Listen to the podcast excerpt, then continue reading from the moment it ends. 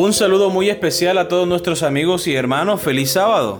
Feliz sábado. Estamos muy contentos de iniciar una nueva lección con un tema fascinante, los ojos de Jehová, la cosmovisión bíblica. Así es, queridos amigos, y aprovechemos el día de hoy, sábado maravilloso, para que podamos concentrarnos en la palabra de Dios, crecer cada día más y bueno, pasar un día lleno de la presencia de Dios. Así que vamos a estudiar. Con ustedes, Stephanie Franco y Eric Colón. Bienvenidos.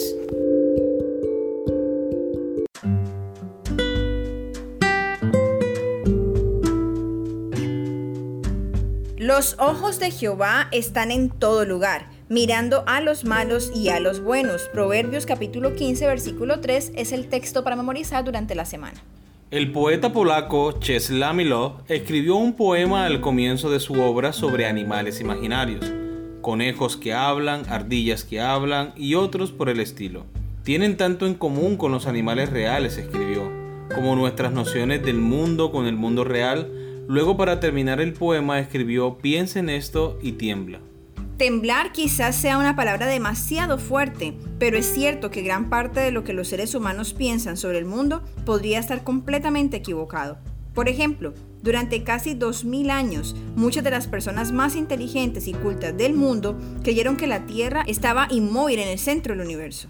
Hoy, muchas de las personas más inteligentes y cultas piensan que la humanidad evolucionó de lo que originalmente era una forma de vida simple. Como seres humanos, miramos el mundo a través de filtros que impactan nuestra forma de interpretar y entender lo que nos rodea. Ese filtro se llama cosmovisión y es fundamental que enseñemos la cosmovisión bíblica a nuestros jóvenes e incluso a los miembros mayores de la iglesia. Muy bien, ahora compartiremos lo que es el comentario de la lección. No podemos pasarnos todo el día analizando o verificando si cada creencia que tenemos es verdadera o no. Tenemos un trabajo, una familia y responsabilidades que generalmente nos impiden filosofar a tiempo completo.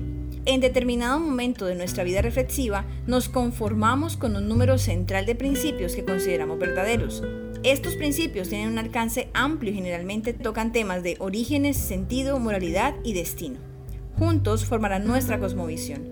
Esta visión del mundo se convierte en una lente a través de la cual vemos el mundo y procesamos, incorporamos o probamos nueva información a medida que nos llega. Esta lección se centra en la necesidad de enseñar una cosmovisión bíblica.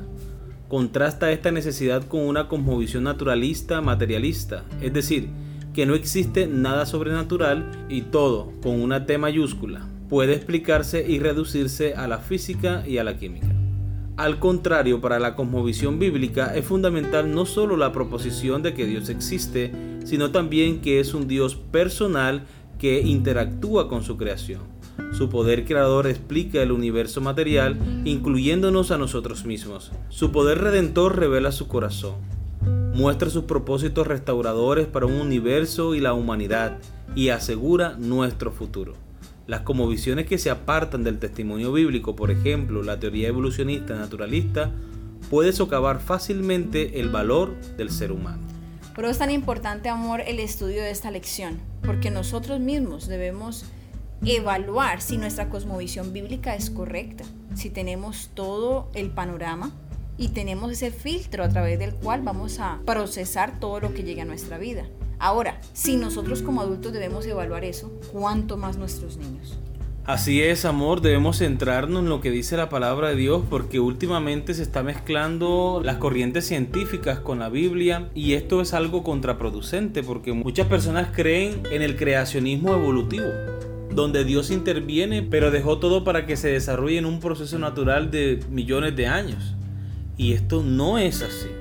La Biblia ha dicho claramente quién es nuestro creador, cómo sucedieron todas las cosas en un lapso de seis días literales. Y el séptimo día dijo Dios que todo era bueno en gran manera y lo bendijo y lo santificó. Amén. Así que nosotros no podemos poner en duda las verdades reveladas de la palabra de Dios. Muy bien, queridos amigos y hermanos, esperamos que estén muy atentos al estudio de la lección durante toda la semana, ya que promete estar muy, muy interesante, igual que las anteriores, y vamos a aprender muchísimo más. Recuerden que les esperamos mañana para una nueva lección. Que Dios les bendiga.